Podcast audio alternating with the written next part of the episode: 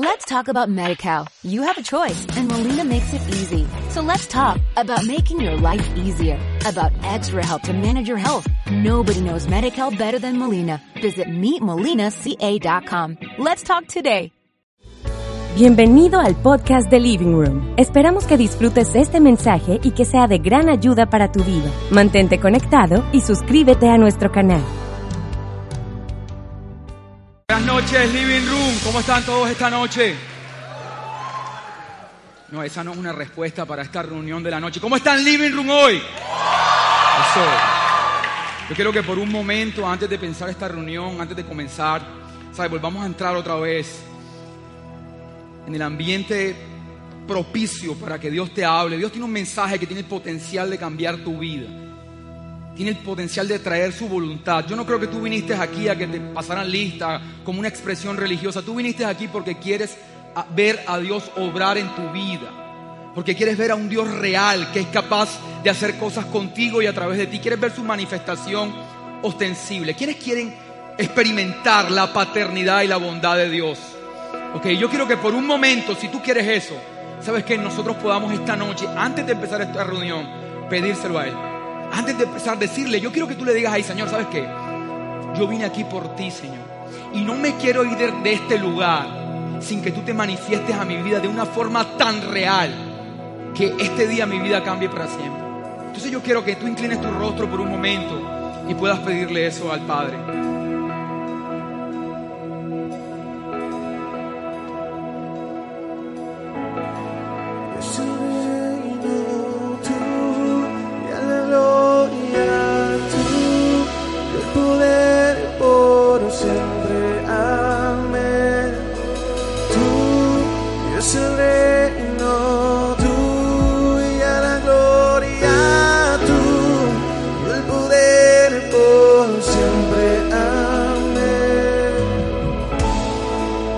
Padre, tú nos estás escuchando, Señor.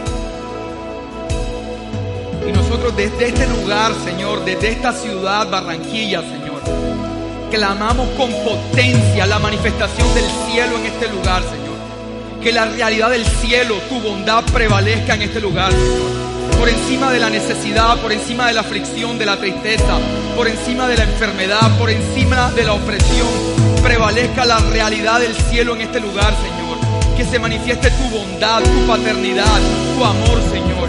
Y que podamos comprender la profundidad de tu bondad de tal manera que desate tu poder en este lugar, aquí y ahora, Señor. Que el cielo sea tan real, la atmósfera de tu reino sea tan, real en este sitio, Señor. Que nuestra vida sea transformada. Nosotros vinimos por ti, Padre. Necesitamos tu presencia y tu poder en este lugar la potencia de tu reino en este sitio, Señor. Trae respuestas a nuestra vida. Arremete en contra de las tinieblas, Señor. Y que tu favor y tu paternidad nos inunde totalmente, Señor, en este día. En el nombre de Jesús. Cántale eso a Dios con fuerza. Por siempre, amén. Tú es el reino,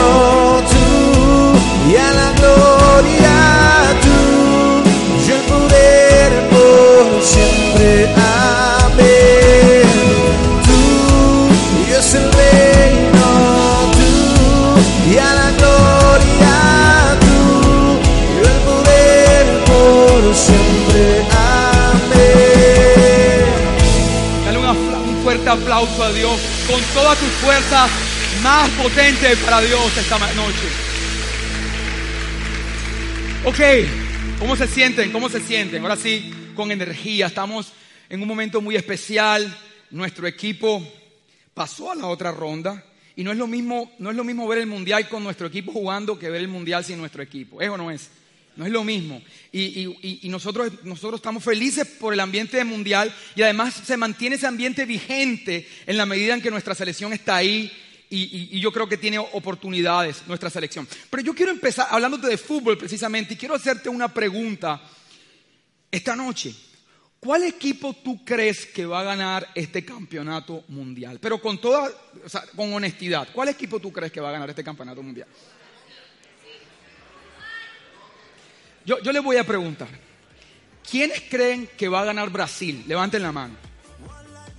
Ok, ¿Quiénes creen que va a ganar Francia? Levanten la mano. Ok.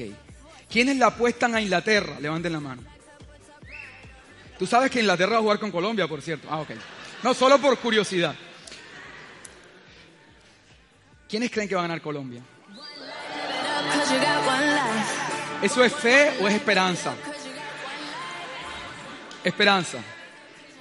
Ok, quiero que sepan algo. Sabes que la Copa Mundial FIFA se ha realizado en 20 oportunidades. Esta es la número 21. De esas 20 oportunidades, el 25% de las veces Brasil ha ganado. 25%. 20% ha ganado Italia, 20% ha ganado Alemania. Es decir, que el 65% de las veces uno de estos tres equipos ha sido campeón. Dos ha ganado Uruguay, dos ha ganado Argentina. Es decir, que el 85% de las veces uno de estos cinco equipos ha ganado el Mundial. ¿Quiénes saben cuáles son las otras? España, Inglaterra y Francia. Cada uno ha ganado una vez. Y eso nos dice que el 100% de las veces han ganado uno de estos ocho equipos. Ahora, si solamente han pasado 20 mundiales, ¿cuántos años de mundial tendremos? 88 años de mundiales. Y durante 88 años, tres equipos han ganado el 65% de las veces. ¿Tú estás escuchando esa estadística? Tres equipos durante 88 años. Ahora yo nosotros nos hacemos una pregunta, ¿por qué es que siempre gana la misma gente, siempre llegan a cuartos de final, siempre llegan a semifinal las mismas personas? Es la pregunta que yo tengo esta noche para ti. Y sabes, por momentos podríamos pensar que la alimentación de estos jugadores, que el apoyo, por algunas personas dicen que el apoyo a este tipo de jugadores, otras personas podrían decir, ¿sabes qué? Hay jugadores, hay equipos que tienen unos talentos muy específicos, unas genialidades en medio de sus, de sus equipos. Pero sabes una cosa, hay algo curioso en estos 80 años, que si llevamos 88 años de mundial, estos equipos han cambiado y bastante. Por un momento pudimos haber tenido un equipo con jugadores estrellas, con grandes, grandes talentos, pero pasadas dos o tres generaciones estos equipos cambian por completo. Es decir, que no podemos atribuir la victoria a un momento histórico de una genialidad de algún jugador. ¿Estamos claros hasta ahí? ¿Ok? Escúchame, hace el mundial pasado entrevistaron a un jugador brasilero. Y mientras los estaban entrevistando, él dio unas declaraciones que a mucha gente les parecieron polémicas. Él dijo, a nosotros nos da exactamente igual quedar de últimos que quedar de segundos. Y mucha gente dijo, pero ¿cómo así? ¿Qué altivez de este jugador brasilero? ¿Cómo así que les da lo mismo de últimos que de, que de segundos? Y quiero que me escuches y que lo pienses por un momento. Después de haber ganado cinco veces el Mundial, ¿tú crees que esta gente está pensando en venir a hacer un buen papel en el Mundial? En su idea, en su cosmovisión, ¿sabes qué? Ellos vienen es a ganar. Han sido 80 años ganando. Y sabes, quiero que sepas, escúchame bien, que la razón por la cual estos equipos siempre ganan es porque tienen una mentalidad de campeón. No solamente tienen fortaleza física, vimos el, partido, el último partido que jugó Colombia, como estos negros tenían una gran fortaleza física, y te das cuenta en algún momento que no solo se trata de fortaleza física o de gran talento, sino de una fortaleza mental y emocional para sostener la victoria durante tantos años. Ahora, quiero que sepas, escúchame, que estos equipos están convencidos que ellos son los mejores. Están convencidos. Y no solamente ellos, no es una idea aislada, positiva. No, todo el imaginario colectivo de un país ha aceptado a la idea año tras año, durante 80 años, ha calado en, en, lo más profundo de su ser y en lo más profundo de su identidad, en lo más profundo del ser de unos niños que ven ganar a sus equipos, ha, ganado la, ha calado la idea de victoria. Y sabes, estos niños no nacen creyendo que podrían ser los mejores, ellos nacen convencidos que son los mejores. Quizás en otros países los niños pudieran nacer con la idea de llegar a ser lo mejor, pero hay una gran diferencia entre la ilusión y la convicción. Años y años de una idea de victoria grabada en lo más profundo de generaciones. Ahora yo te pregunto esta noche, ¿Y qué tal si en la historia de tu vida tú no tuviste año tras año de una idea victoria, de una idea de victoria o de unos patrones de victoria que te llevaron a tener una cosmovisión del mundo, sino que año tras año desde tu infancia, incluso generación tras generación hacia atrás, tú pudiste haber visto algunos patrones de fracaso? ¿Qué tal si tú, por ejemplo, siempre viste patrones de escasez económica en tu casa?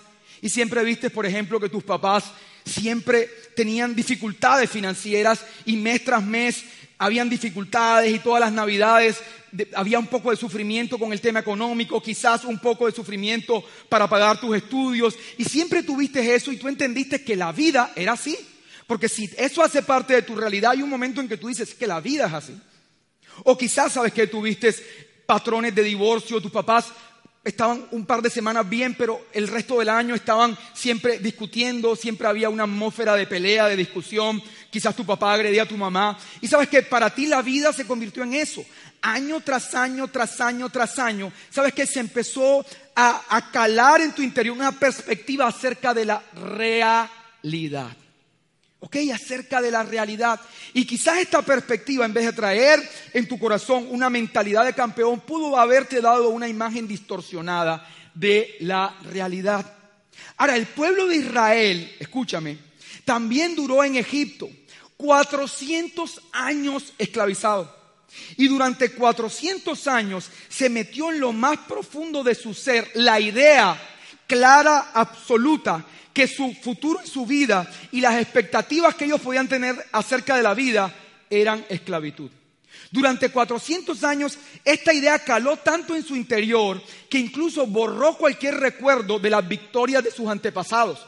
Borró cualquier evidencia de aquello grandioso que hizo Dios y esto dejó de hacer parte del imaginario colectivo de un país para que ahora parte del imaginario colectivo de un país fuera que lo único que ellos podían esperar de la vida era ser esclavos. Por eso el Señor decidió sacarlos de Egipto y llevarlos a la tierra prometida. ¿Estamos claros hasta ahí? Ahora bien, escúchame, para Dios no fue tan complejo sacar a, eh, Israel de Egipto y llevarlo a la tierra prometida. Si tú lees las escrituras te vas a dar cuenta que Dios hizo un par de milagros y sacó con facilidad a Israel de Egipto hacia la tierra prometida. Lo que sí fue complejo fue sacar a Egipto de la mente de los israelitas. Escúchame bien, de los dos millones de judíos que salieron de Egipto, ¿cuántos entraron? Solo dos personas tuvieron el potencial, escúchame, de cambiar su manera de pensar. Porque quizás, amigo, tú vienes a este lugar y le pides cosas a Dios. Señor, yo quiero una esposa, Señor, yo quiero un carro, yo quiero una empresa. Y mucha gente tiene la costumbre de pedirle cosas a Dios. Seguramente tú estás pidiéndole algo a Dios en este momento. Y sabes, Dios no tiene problema en darte lo que le estás pidiendo. Creo que de lo más sencillo para Dios es entregarle a la gente algo que pudiera estarle pidiendo. Era fácil para Él sacar a Israel de Egipto y llevarlo a la tierra prometida. Lo que se hace complejo no es lo que Dios pueda darte, sino la mentalidad que Dios quiere entregarte para que tú te sostengas en la bendición, para que tú puedas estar ahí, puedas florecer en medio de eso. Por eso, amigo, no sé quiénes han leído aquí, por ejemplo, el libro Padre Rico, Padre Pobre. Levanten la mano quienes lo han leído. Este libro dice, para los que no lo han leído, lo escribió Robert Kiyosaki. Este libro cuenta la historia de un muchacho, específicamente él, que tuvo la experiencia de tener dos padres. Un padre pobre que tenía una cosmovisión limitada de la vida y que de alguna manera, a pesar de su buena intención de sacar adelante a su familia, siempre su familia estuvo con necesidad y siempre su familia vivió con limitaciones, porque a pesar de su buena intención, como pudieras tenerlas tú, a pesar de su buena intención, sus decisiones siempre tenían que ver con su mentalidad. Y esas decisiones, a pesar de su buena intención, nunca lo conducían hacia la clase de vida que él quería. Sin embargo, este hombre también tuvo la oportunidad de vivir con su padre rico. Y el padre rico influenció su vida de tal manera. Él aprendió a ver cómo su padre rico se comportaba. Fue tal el impacto que este padre rico produjo en su vida que él escribió este libro. Y dice, esto que yo vi del corazón de esto que yo vi de la mentalidad, esto que yo vi de la visión del corazón de este padre rico, tiene el potencial, y lo tuvo para mí, de cambiar mi vida y tiene el potencial de cambiar la vida de los que lean este libro, para los que no lo han leído. Ahora bien, quiero que sepas que Romano 12.2 dice que nuestro Padre también quiere que tú cambies tu manera de pensar. Y dice que no te adaptes a este mundo, sino que sea transformada tu mente mediante la renovación, sino que seas transformado mediante la renovación de tu mente para que tú puedas descubrir la voluntad de Dios que es buena, agradable y perfecta. Amigo, el Padre está interesado en que tú puedas cambiar tu manera de pensar. Tú también tienes tu Padre rico. No importa si la si generación tras generación tuviste fracaso en tu familia, no importa qué clase de cosas tú pudiste haber en tu pasado o patrones, incluso el solo hecho de vivir en Colombia, quiero que lo sepas, el solo hecho de vivir en este país nos da una idea, una percepción de la vida. No importa si nacimos en Colombia, si nacimos en un barrio popular, si naciste quizás en una situación no tan favorable, no importa. Ahora dice la Biblia que tú has sido adoptado por el Padre y este Padre es el dueño del oro y la plata, es el creador de todo lo que existe. Tú no solamente necesitas que este Padre te dé cosas, tú necesitas aprender cómo este Padre piensa. Lo más valioso que tú vas a recibir del Padre no son las cosas que Él puede hacer por ti, sino las cosas que Él va a hacer en ti. Por eso esta noche tú necesitas abrir tu entendimiento y decir, Padre, yo necesito saber cómo tú piensas, cómo tú ves la vida. Yo tengo que aprender tus pensamientos para que mis decisiones estén conectadas con esos pensamientos. Y entonces yo pueda atrapar tu voluntad, que es buena, agradable y perfecta. ¿Quiénes quieren esta noche? Conocer cuáles son esos pensamientos y cuál es esa mentalidad del Padre. Ok, vamos a, vamos a ver la primera forma de pensar del Padre. A la cuenta de tres, uno, dos y tres. Mentalidad más que suficiente. ¿Quiénes tienen más de 30 años aquí? Levanten la mano. Ok, para los que tenemos más de 30 años, hubo un mundial muy un mundial muy especial que fue el Mundial de Corea del 2002. En este mundial Brasil tenía uno de sus mejores equipos porque estaba Ronaldinho, estaba Ronaldo y estaba Roberto Carlos que lo van a ver en pantalla. Era un gran equipo que tenía la selección de Brasil. Uno de los, uno de los partidos más representativos de este mundial de Corea fue el, partido de cuartos de final entre Brasil e Inglaterra. Este partido muchas veces la gente lo ha visto una y otra vez porque fue realmente, fue realmente impactante este partido por el tipo de jugadores que estaban ahí. Ahora bien, escúchame, hubo algo curioso en este partido que por supuesto ganó Brasil. Hubo algo curioso en este partido que marcó mi vida, que, habló a mi corazón. Después de que terminó este partido, a este jugador que se llama Roberto Carlos, le hicieron una entrevista. Sí, sí saben quién es ese jugador, ¿verdad? Las mujeres dicen que obvio, no tienen ni idea quién es. Roberto Carlos, después de cuando, cuando gana Brasil, a él lo entrevistan, no pierdan la atención, a él lo entrevistan. Y sabes qué? Él dice, le dice al periodista, mira, modestia aparte, yo quiero decirte algo. Nosotros antes de salir a la cancha, ya nosotros sabíamos que íbamos a ganar el partido. Y entonces el periodista le dice, pero tú por qué dices eso? Porque cuando nosotros salimos del camerino, nosotros nos encontramos en el túnel con los jugadores ingleses. Y cuando nosotros miramos a la cara a los jugadores ingleses, los jugadores ingleses bajaron la mirada, pusieron su mirada en el piso. Y con esa mirada en el piso todos pudimos darnos cuenta que ellos estaban intimidados por nuestra presencia. Eso ellos salieron a perder antes de haber puesto un pie en la cancha. Amigo, esto se llama estar programado para el fracaso y la derrota. Y tú podrías ver esto y tú dices, ay, ¿cómo les pasa a estos jugadorcillos? Escúchame, Tú y yo muchas veces nos programamos para la derrota. Tú y yo muchas veces programamos nuestros pensamientos para la derrota.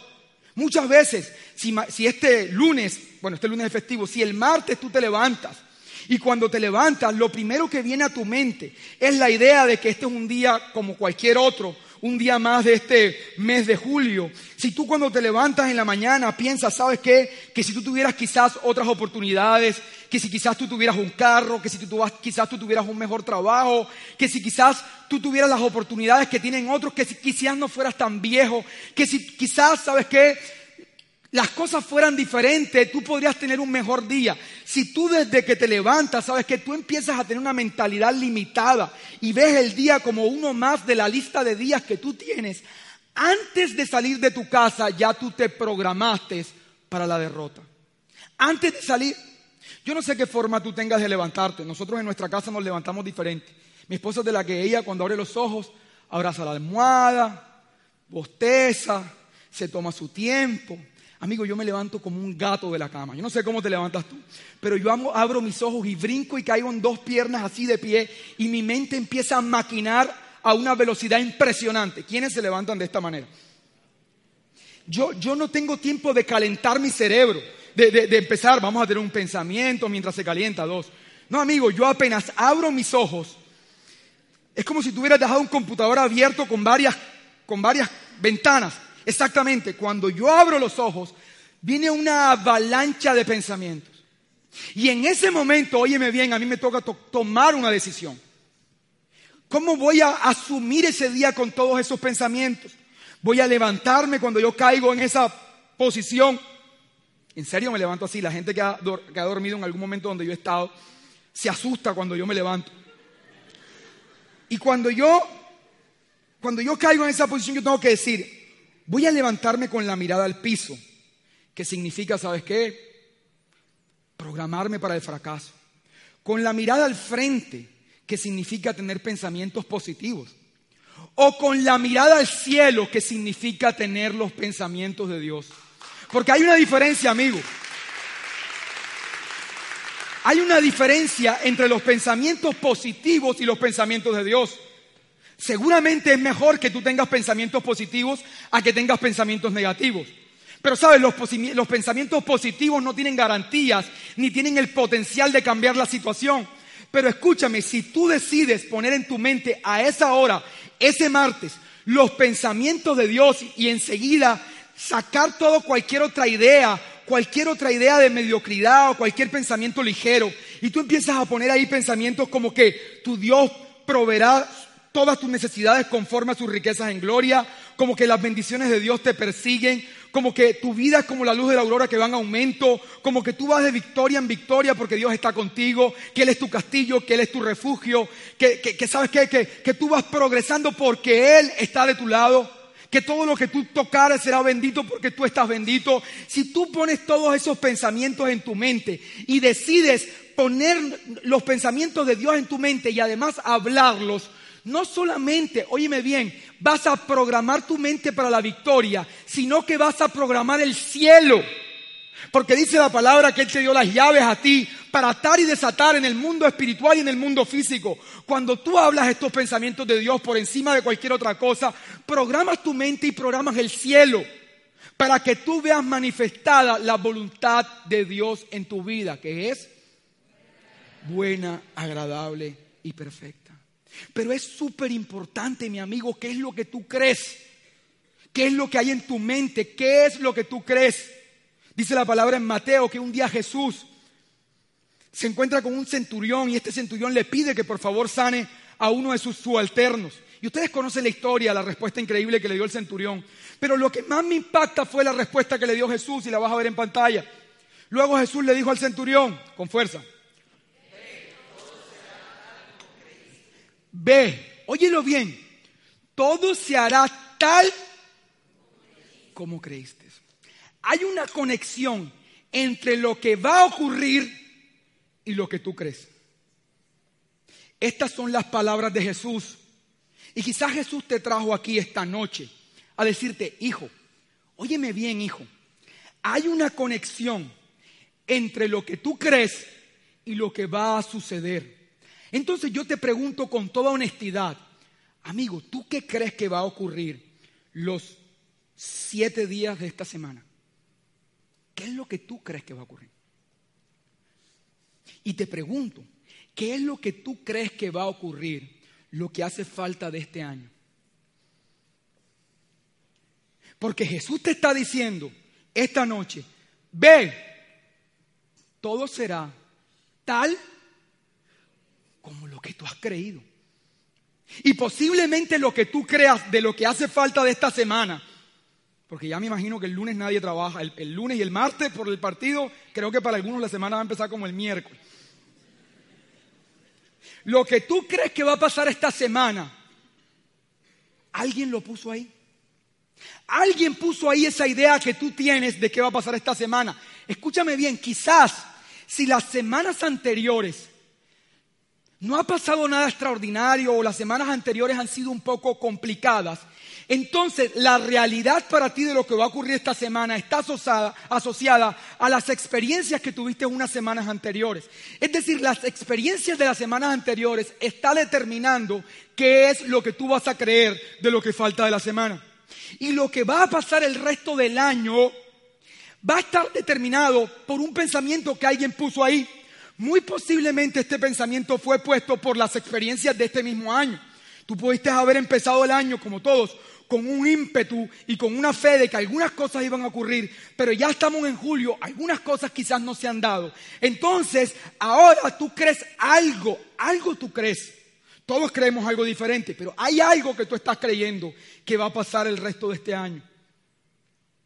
Y es importante que si tú estás creyendo que este es un año igual que todos los demás y que no va a pasar nada, cambies esos pensamientos. Porque si no los cambias, ve, porque todo será tal como creíste. Es muy importante lo que tú creas, amigo.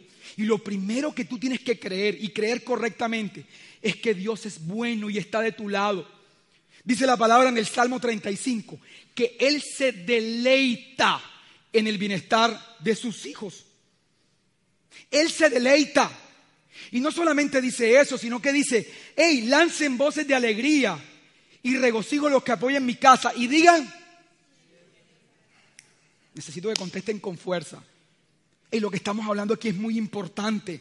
Tiene el potencial de cambiar tu vida. Mira lo que dice.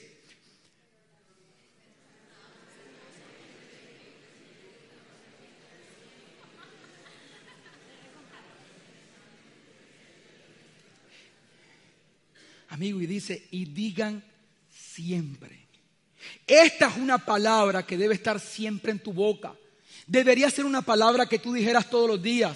¿Sabes qué estaba diciendo el salmista? En tu boca, en tu declaración diaria, siempre. Debe estar la idea clara que Dios es bueno y que Él se deleita en que yo esté bien. Si tú tienes ese pensamiento claro e inamovible, entonces tu expectativa hacia el futuro va a ser diferente. Lo primero que tienes que creer, amigo, es que Él es bueno. No importa, yo quiero que sepas qué te han dicho, qué te ha dicho la religión acerca de que Dios está molesto, acerca de que Dios te rechaza por tu comportamiento, acerca de que Dios anda buscando a la humanidad para juzgarla y condenarla. Todo eso es basura. Dios es bueno y entregó a su Hijo para darte vida y vida en abundancia. Y si tú crees correctamente, entonces va a nacer en ti la expectativa para que puedas creer que algo bueno va a pasar contigo y con tu vida. Por eso Dios se dio a conocer al pueblo como el Shaddai, que es el Dios del más que suficiente, más que suficiente. Él dijo, ¿sabes qué? Yo soy para ustedes más que suficiente. Escúchame bien, cuando Dios sacó a Egipto, a Israel de Egipto, lo llevó de una tierra limitada, de una tierra escasa, donde ellos solo podían aspirar a que no pasara nada. A una vida de todos los días es lo mismo. No tenemos ningún tipo de aspiración. Si yo le preguntaba a alguien en Egipto, hey, ven acá, ¿tú qué piensas que va a pasar esta semana? Nada. ¿Y qué va a pasar el resto del año? Nada. Es una mentalidad. Y Dios quería sacar a la gente de esta mentalidad que representa el sistema del mundo y llevarlo a una tierra donde fluye leche y miel, que habla de grandes expectativas. Dice que los frutos de esta tierra había que cargarlo entre varias personas.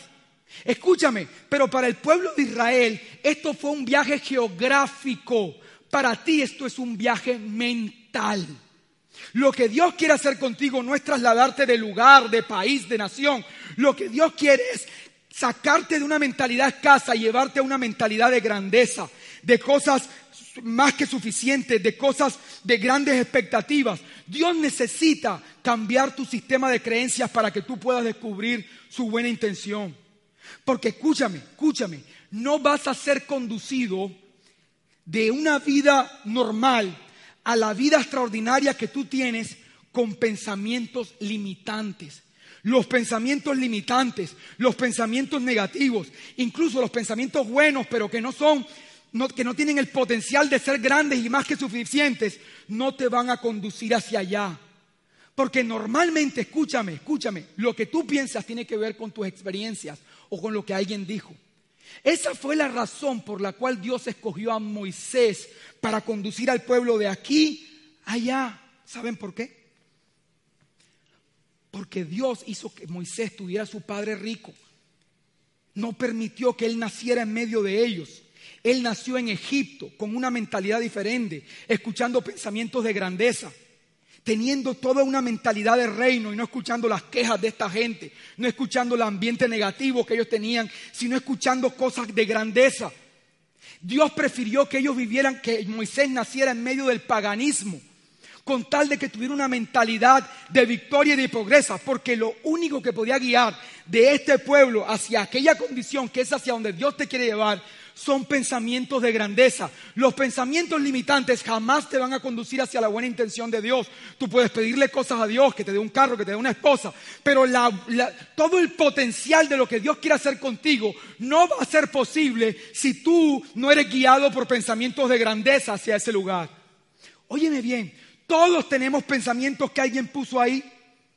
Y tienes que empezar a sacarlos de tu vida, a erradicar estos pensamientos que no te conducen al destino de Dios. Yo tengo los míos. Cuando yo era pequeño, era un adolescente, a mí me levantaban todas las vacaciones a eso de las 6 de la mañana.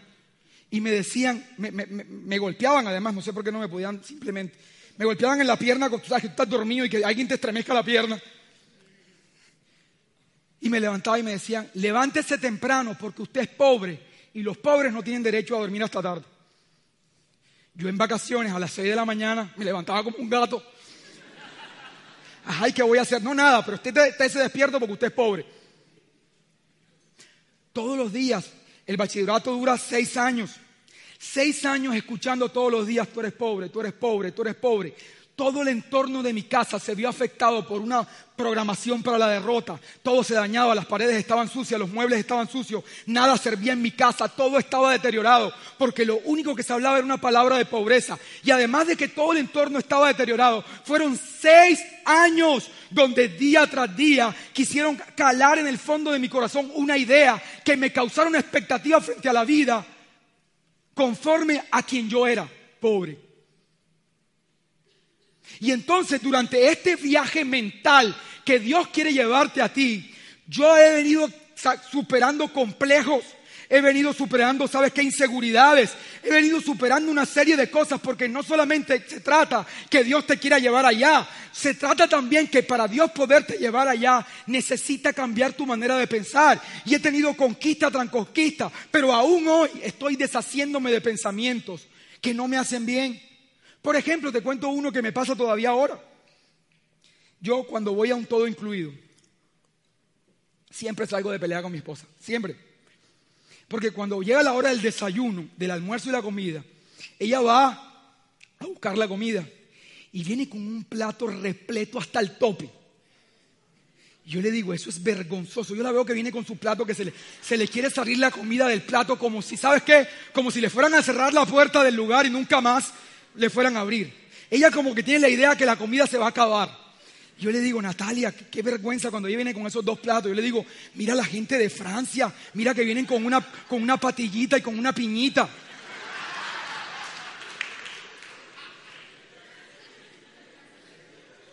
Y ella viene con su cantidad de comida, una cosa vergonzosa. Y se sienta con su comida y me dice, aquí no me va a decir nada, que yo estoy, yo voy a hacer aquí lo que yo quiero yo me doy cuenta que posiblemente uno, ahí hayan unos pensamientos limitantes. Eso no es cuestión que vamos a tratar ahora, eso lo trataré yo en privado. Pero lo curioso, lo curioso, es que luego yo me doy cuenta que yo tengo mis propios pensamientos limitantes, porque ella nunca se come eso, nunca. Amigo, y cuando ella deja esa comida ahí, a mí me entra un sentimiento de culpa que no me deja. Y yo me lo empiezo a comer y yo digo, no puedo dejar esto aquí siento que, hay, que estoy haciendo algo malo. Y sabes, no tengo hambre, ya estoy lleno, sin embargo me lo quiero comer porque alguien puso un pensamiento que quizás en el futuro no va a haber, que quizás en el futuro va a haber escasez. ¿Sabes qué? Alguien puso algo ahí que ahora me hace reaccionar hacia ese pensamiento y yo termino comiéndome la comida, soy arrastrado a hacer algo que no quiero hacer solo por un pensamiento de inseguridad. Y sabes, quiero que sepas que yo todo este ejercicio mental lo hago ahí y aún así me lo como. Claro, yo digo, yo estoy ahora mismo en un hotel yo maduro más adelante, ahora voy a disfrutar. ¿Sabes? Nos dijeron algún día toda esta mentalidad que nos metieron de que en algún momento las cosas no van a estar. Nos dijeron, por, por ejemplo, para, dar, para, para que comiéramos, nos dijeron cosas como, come que los niños en África no tienen que comer. Amigo, y el niño, apenas tú le dices a un niño de cinco años, él, se, se imagina a los niños de África. ¿Qué culpa tiene él de los niños de África? Pero de alguna manera esto va calando una idea miserable, una mentalidad, ¿sabes qué? Que no nos deja ver la vida con la perspectiva correcta. Y parecen tonterías. Pero esas tonterías hacen que seamos el país que seamos y que otros países sean otra cosa. Esas tonterías quizás no han permitido que llegue justo allá. Porque quiero decirte algo, si no has llegado allá no es por Dios, porque Dios es bueno. Él no es perverso y está allá en el cielo. Voy a hacerte pasar un mal rato. Y vas a llegar, pero primero te voy a molestar un ratico. No, él, su voluntad es buena, agradable y perfecta. Él está listo. Oye, estaba listo con Israel. Y está listo contigo. Pero yo escucho cosas. Hace poco hablé con un líder de la, un líder de Living Room para que tú veas que todos estamos en, en procesos de avanzar. Y, y yo me acabo de mudar hace dos semanas. Y, la persona, mira, me mudé y tal, y me pregunta, ¿y tú qué, a qué estrato te mudaste? Ni yo sé a qué estrato, yo no, ni sé. Yo no sé. Y, cuando, cuando, yo, cuando revisamos, no, eso es estrato 6 por el... Ay, no, yo no me puedo mudar allá. Ay, los servicios son muy caros. Amigo, ¿cómo una persona tan joven puede mentalizarse y en su sistema de creencias que apenas está pensando en la vida, ya en su sistema de creencias puso la idea que no va a poder pagar algo que ni siquiera se ha consumido, ni siquiera ha probado estando, y ya en su sistema de creencias él se programó para decir que no va a poder pagar. Mucha gente cuando va a comprar un carro lo primero que está mirando es cuántos kilómetros anda por galón. Y ya desde ya está pensando que un día no va a tener para la gasolina no ha comprado el carro, ni siquiera le ha puesto la llave, pero en su sistema de creencias él está pensando que cuando llegue un día, él va a estar sentado en el carro y va a decir, ay, ahora cómo lo ando. Porque entonces, ¿por qué la gente piensa tanto sobre la base de que en el futuro no va a haber? Esa es la razón por la cual en Colombia las calles las hicieron pequeñas, porque pensaron que en el futuro no iba a haber tantos carros. Y ahora tienen que tumbar las calles para hacerlas más grandes. Pero cuando hicieron las calles de Estados Unidos, tampoco habían carros. Pero ellos sí tenían la convicción que en el tiempo eso iba a estar lleno. Y esa es la diferencia. No solamente es la mentalidad, es que las decisiones que tú tomas atienden a lo que tú crees. Por eso tú necesitas poner los pensamientos de Dios en tu mente y darte cuenta que Dios es más que suficiente, que Él es Shaddai, que Él quiere conducirte y a una tierra donde fluye leche y miel y sacar todos esos pensamientos limitantes que no antes han dejado ver la mano de Dios. Segundo, la cuenta de tres, uno, dos y tres. Mentalidad de progreso. Génesis 1.28 dice que en el principio, escúchame, Dios bendijo al hombre con estas palabras. Pero quiero que entiendas esto bien. Dios no le dio una orden al hombre, no fue una instrucción, fue una bendición. Eso es muy diferente. Dice la palabra que Dios lo bendijo con las siguientes palabras. Sean fructíferos. O sea, él, que me. Él no le estaba diciendo, no, yo quiero que tú seas fructífero. ¿Me estoy haciendo entender? No, no, no, no, no. Ese sean fructíferos es exactamente igual a hágase la luz. ¿Estamos claros? Hágase la luz. Él le dijo, sean fructíferos, fructíferos, multiplíquense, llenen la tierra y gobiernen sobre ella. No fue una recomendación, fue una bendición. En tu interior hay una bendición, hay un potencial de Dios que todo lo que toca debe multiplicarse y debe fructificar. Es lo que tú eres. Esa es tu constitución espiritual. Por eso la gente que no progresa siente que se marchita. Escúchame, hay una conexión entre el progreso y la percepción de felicidad. Mucha de la gente que anda por ahí deprimida, medicándose, parte de esa sensación de tristeza es sentir que no tienen propósito, que no avanzan. Porque óyeme bien, en la mayoría de los casos te vas a sentir más feliz ocupado en tu propósito que descansando en una playa exótica. Tú fuiste llamado para avanzar y para conquistar. Ahora bien, hablando de multiplicación y de fructificación, te vas a encontrar que en ambos casos este fenómeno parte de algo. Si hablamos de fructificar, estamos hablando de una semilla. Y si hablamos de multiplicar, estamos hablando de algo que se pueda multiplicar. Entonces yo te pregunto esta noche, ¿se acuerdan cuando Jesús alimentó a más de cinco mil personas? ¿Lo recuerdan?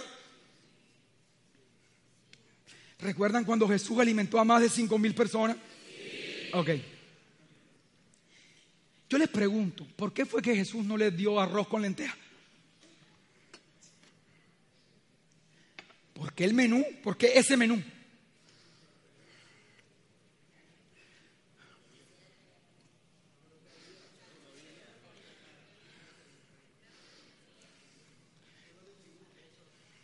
Porque a él le llevaron unos pocos panes y unos pocos peces. Escúchame, por eso Dios no tiene problema con lo que tú no tienes. Dios se preocupa más de lo que tú sí tienes, porque eso es lo que Él va a multiplicar. Pero nuestro enfoque siempre ha sido un enfoque hacia la necesidad. Siempre el enfoque de nuestra vida limita la realidad del reino. ¿Por qué la limita? Porque nosotros todo lo vemos desde la óptica de la necesidad. Por eso te dije ahorita lo del carro que consuma menos gasolina, el aire triple 4, 10, 15 veces inverter. Ahora es el aire más inverter de los inverters del mundo. La gente está pensando en eso siempre, en buscar a todo costo cómo saciar esa ansiedad de pensar que cuando el tiempo pase no van a estar bien. Escúchame, escúchame. Entonces fíjate qué curioso, que nosotros siempre hemos puesto la mirada de las cosas de Dios y hemos hecho un enfoque hacia la necesidad y no hacia lo que tenemos en la mano. Y escúchame esto, cuando yo recién me casé, hace unos 14 años que yo me casé, yo me ganaba un poquito más del salario mínimo, un poquito más, es decir, ganaba muy poco en ese momento para estar casado. Pero en ese momento mi percepción de bienestar era tan alta como la percepción de bienestar que yo tengo ahora. Escúchame, han pasado 15 años y en 15 años Dios me ha entregado grandes victorias. Pero en ese momento, con ese sueldo que tenía, mi percepción de bienestar era tan grande o tan alta como la que hoy tengo. Y tú me preguntas cómo pasó eso. Y lo puedo decir sabiendo que mi esposa está aquí, estaba recién embarazada. ¿Cómo pasó eso? Escúchame bien. Porque nuestro enfoque no estaba en lo que no teníamos. Nuestro enfoque estaba, ¿sabes qué? En lo sobrenatural del reino. Todos los planes que tú te metas para llegar a esa tierra prometida no cuadran o, no, o las cuentas nunca van a dar. Para tú llegar al lugar donde Dios quiere que tú llegues, tu presupuesto nunca va a alcanzar. Nunca. Si hoy te estás ganando dos millones, los sueños de Dios siempre van a estar muy por arriba de eso. Y no importa si te ganas 500 mil, 2 millones, 10 millones, siempre vas a necesitar fe y enfocarte en el reino de Dios y no, y no solamente, escúchame, en la necesidad, porque si no, nunca vas a poder alcanzar lo que Dios quiere que tú alcances. ¿Estamos claros? Ahora, si tú me preguntas a mí, pero yo quiero que, que tú me expliques, porque yo estoy pasando trabajo ahora mismo. alguien se me puede acercar ahorita y me dice, ay Carlos, yo me identifico contigo, yo también me llamo el mínimo, pero me estoy muriendo de hambre. Yo no te puedo explicar, escúchame, cómo fue que nosotros teníamos una percepción de bienestar por varios años ganándonos ese dinero. Porque eso es lo mismo que tú le preguntaras a Pedro. Yo quiero que tú me expliques cómo fue que tú caminaste sobre el agua. Lo único que él entiende de toda esa ecuación es que cuando se enfocó en Jesús iba bien, pero apenas empezó a enfocarse en la necesidad, en la tormenta, se empezó a hundir. Y la vida del reino requiere que tú seas un buen administrador, pero que requiere que por algunos momentos también tú no saques tanta cuenta y no medites tanto en las matemáticas, porque nunca va a poder ser con tus fuerzas o con tus matemáticas. ¿Estamos claros hasta ahí? Entonces mira, Jesús en el mismo Evangelio de Mateo le explica a la gente cómo es esto de la multiplicación.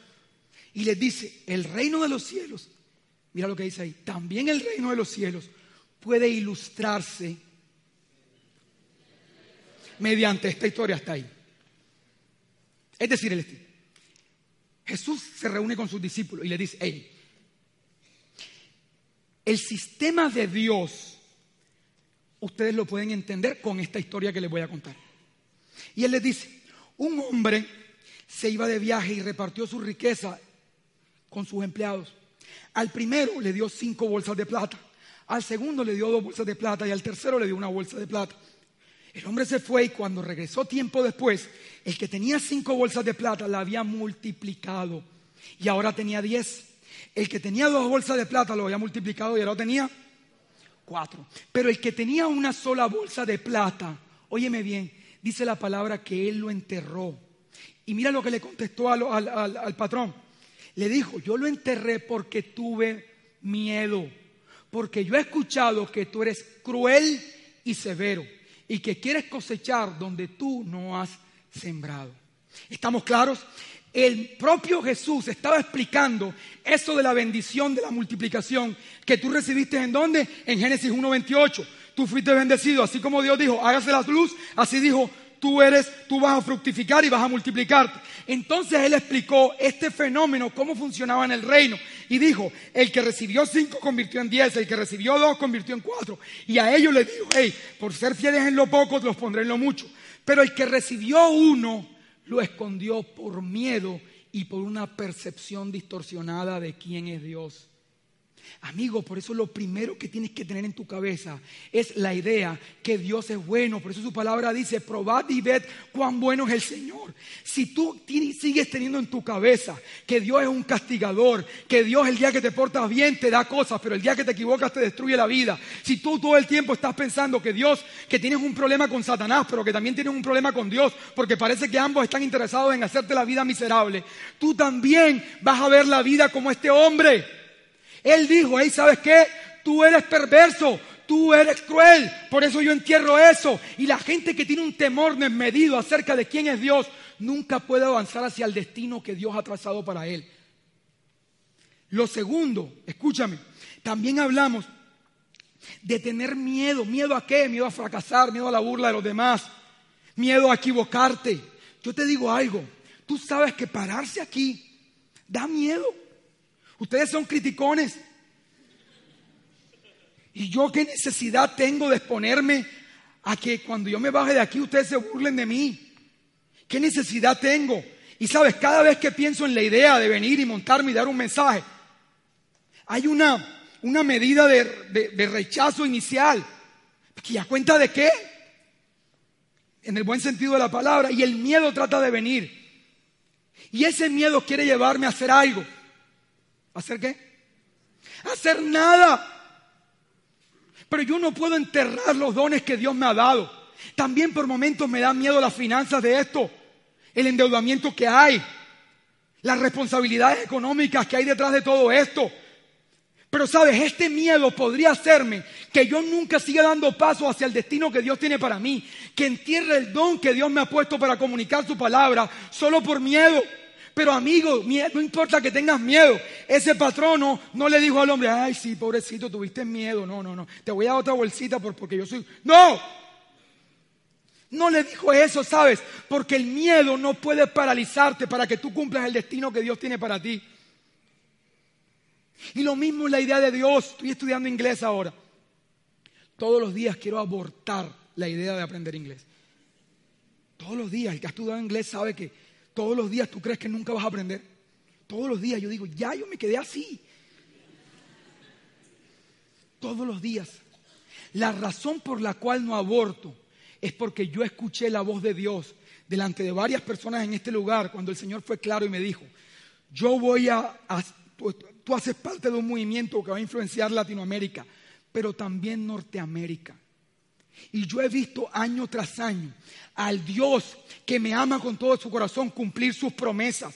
Y como yo creo en Dios y creo en sus promesas, de ahí saco la fuerza para sostenerme en la clase de inglés, aunque no quiera, pero si yo creyera que Él no cumple, que todo esto es un jueguito, que a veces sí, que a veces no, que, que esto es un recito que uno hace y que puede que sí, puede que no. Si yo no entiendo el peso de lo espiritual, yo voy a desistir de todas las ideas buenas que me van a conducir justo a donde Dios quiere que yo vaya. Pero es la comprensión de su bondad y de su fidelidad lo que me mantiene y lo que hace que pueda superar el miedo y que pueda superar incluso el deseo de abortar cuando quiero abortar. Y Jesús dijo exactamente así es el reino. El miedo, amigo, y la incredulidad pueden hacer que se socave ese, ese poder de multiplicación que hay en ti. Y quiero contarte algo muy especial. Hay una conexión muy seria entre la adoración, el miedo y la confianza. Tú adoras o tú terminas adorando lo que temes. Y lo que adoras va a ser probado por aquello en lo que tú confías. Eso lo aprendí esta semana. Tú puedes venir aquí y levantar tus manos, amigo, y cantar canciones bonitas y creer que eso es adoración. Pero quizás esta noche también levanta tus manos cuando escuchas a Diomedes, porque los he visto.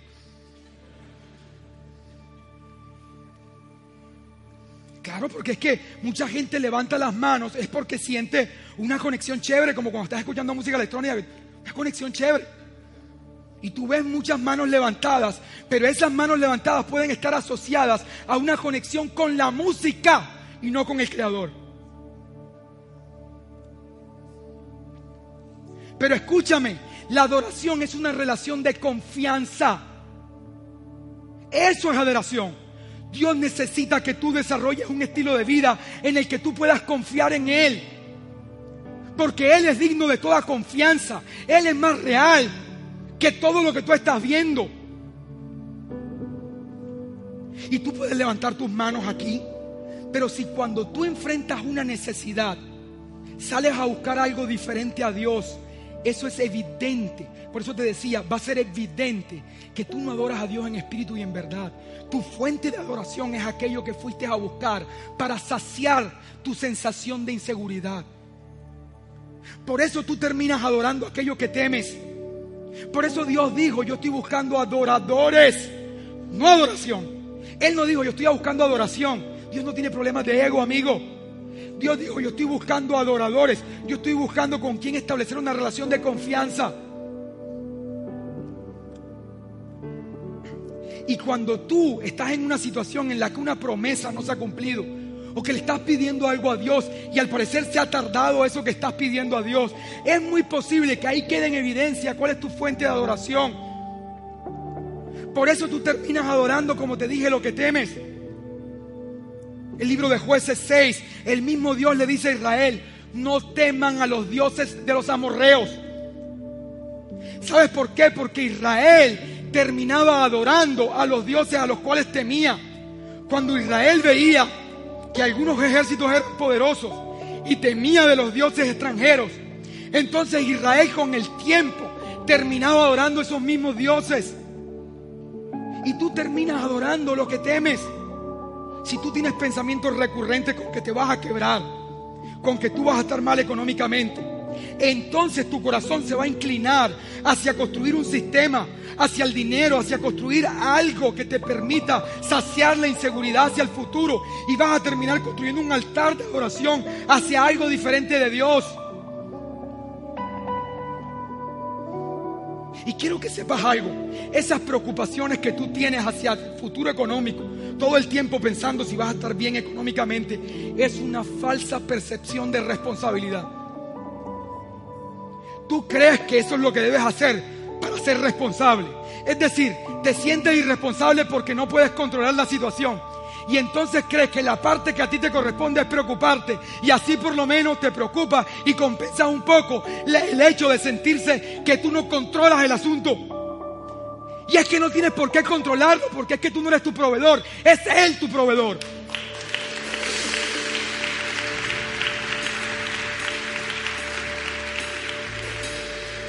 Y en situaciones, amigos, en las que pudieras estar experimentando ahora, quizás algunas cosas no se han dado como esperas, terminas teniendo una calidad de vida miserable, no por culpa de Dios, por estar enfocado en la necesidad.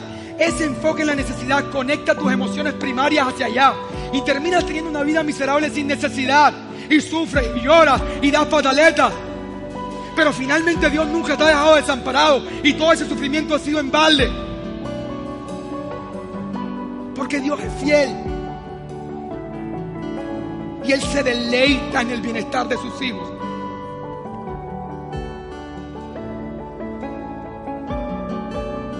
Por eso la Biblia dice, confía en el Señor con todo tu corazón y no te apoyes en tu propia inteligencia. ¿Qué te está diciendo? No te apoyes en lo que ven tus ojos. Confía. Mira, tu confianza, tu fe puede ser socavada por lo que ven tus ojos. Pero si tú confías con todo tu corazón en el Señor, dice la palabra que entonces Él enderezará tus caminos. Si tú lo reconoces en todo lo que hagas, Él enderezará tus caminos. Si lo puedes ver aún en medio de la situación que estás experimentando, Él, ¿sabes que Enderezará tus caminos y te conducirá justo donde quiere conducirte. Y por último, amigo, con esto termino esta noche.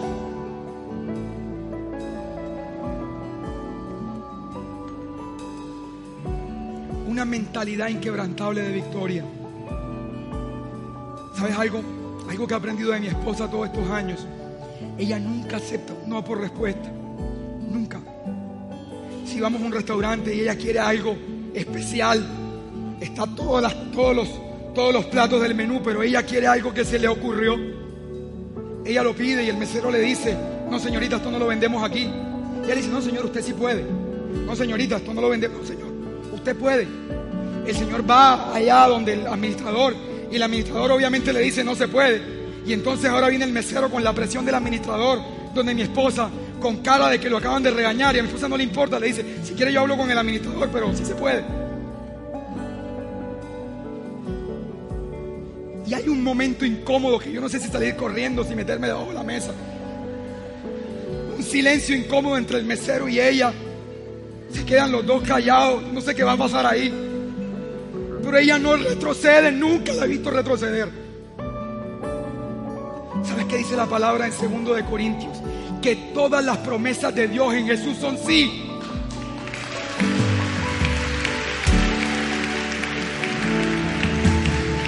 Pero muchas veces, escúchame, en medio del camino a recibir las promesas de Dios, algunas cosas no han estado bien. Seguramente no te salió bien algo en la empresa, no te dieron el trabajo que estabas esperando. Seguramente sabes que no, no pudiste construir esa idea de empresa que querías, fracasaste en algún proyecto, fracasaste en una relación y entonces dejas de insistir porque no puedes ver el sí de Dios detrás de eso y terminas acostumbrándote a la idea que eso fue lo que te tocó vivir. Y esa es la mentalidad de Egipto, una mentalidad de esto es lo que me toca. Pero amigo, tú tienes que ir por el sí de Dios y tienes que acordarte en Él. Todas las promesas son sí. Quiero que sepas algo de Dios. Él también se hace conocer como aquel que llama las cosas que no son como si fueran. Tú quieres hablar como tu padre, quieres escucharte como Él, quieres pensar como Él. Él llama las cosas que no son como si fueran. Y tú puedes decirme, oh Carlos, tú estás hablando todo eso muy bonito. Y hablas de bendición y hablas de prosperidad. Pero es que tú no sabes cómo está mi vida. Yo tengo mi vida patas arriba. Y tú diciendo que yo soy un bendecido. Amigo, de eso se trata. La fe es la certeza de lo que se espera y la convicción de lo que no se ve. Si tú lo pudieras ver, no necesitarás fe.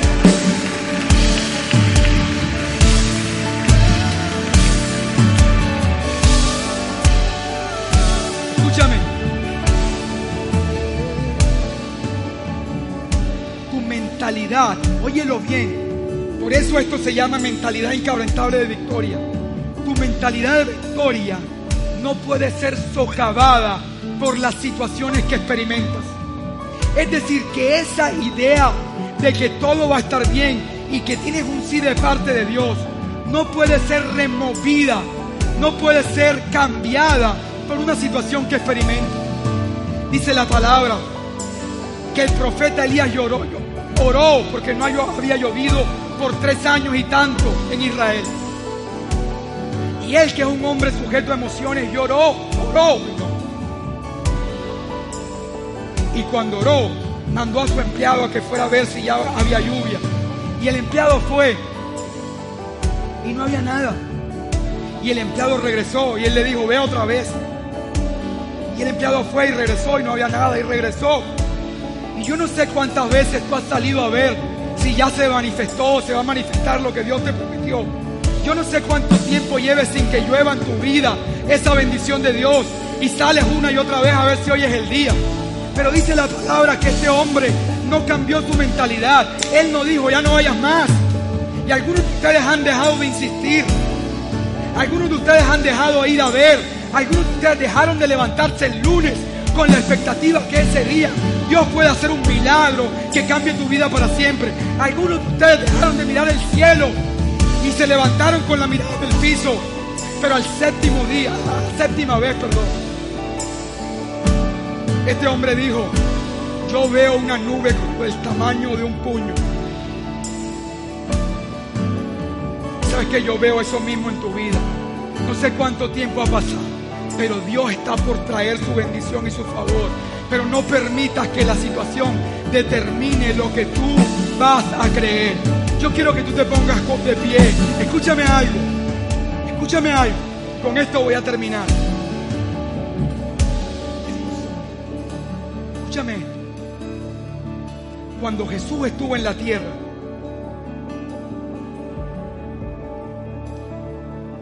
Jesús cerró, óyelo bien, cerró. Jesús cerró la brecha que hay entre la realidad del cielo y la realidad de la tierra. La realidad que ven tus ojos no necesariamente es la realidad del cielo. Por eso Dios nos dice, cuando ustedes oren, pidan que se manifieste la realidad del cielo. Y por eso Jesús decía, la realidad del cielo está entre ustedes. Donde Él estaba se manifestaba la realidad del cielo. Y luego Él nos enseñó que donde invocáramos su nombre, la realidad del cielo iba a irrumpir sobre nuestra necesidad, iba a traer, iba a manifestar su bondad. Mientras tú declaras el poder de su nombre, mientras tú confiesas el nombre de Jesús, amigo, toda cadena, toda opresión va a retroceder, toda enfermedad, toda escasez, toda crisis, toda depresión, toda tristeza, toda angustia, toda ansiedad frente al futuro, toda tristeza, toda pesadilla, todo malestar, todo disgusto, toda pelea, toda ruina, todo va a retroceder por el poder del nombre de Jesús aquí y ahora. Solo que lo confíes y lo hables con tu boca.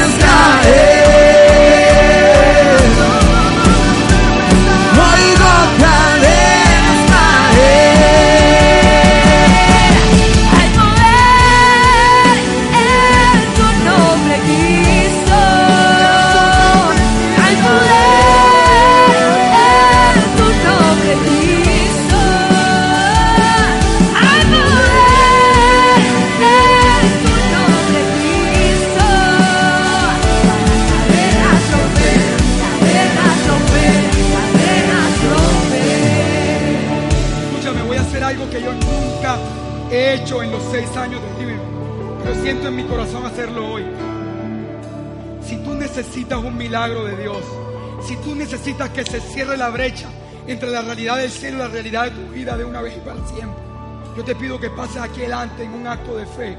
Vamos a orar para que el cielo se manifieste en tu vida con contundencia y con poder aquí y ahora. Mientras tú cantas ahí, sabes que hay poder en su nombre. Mientras tú lo cantas, el cielo va a invadir tu vida y la realidad de Dios se va a manifestar sobre ti.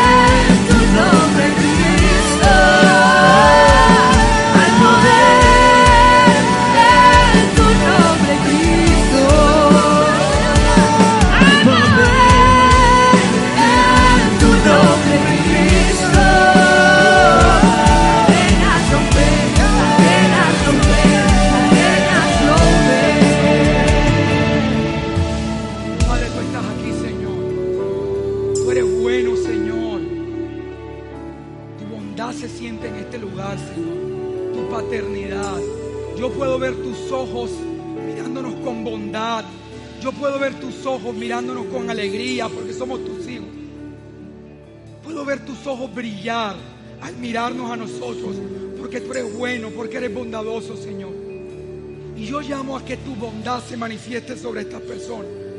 Invoco el nombre de Jesús, tu Hijo, Señor. Y en el nombre de Jesús, que todo lo merece, nombre que es sobre todo nombre, yo te pido que tu bondad se manifieste trayendo respuesta, trayendo libertad, trayendo sanidad, trayendo restauración, trayendo aquello que te están pidiendo, Señor. Manifiesta tu bondad de tal manera que ellos aquí y ahora puedan experimentar que tú eres real. Que estas señales y prodigios confirmen que tú eres Padre, que eres bueno y que estás aquí con contundencia y con poder. Te damos gracias porque está hecho en el nombre de Jesús.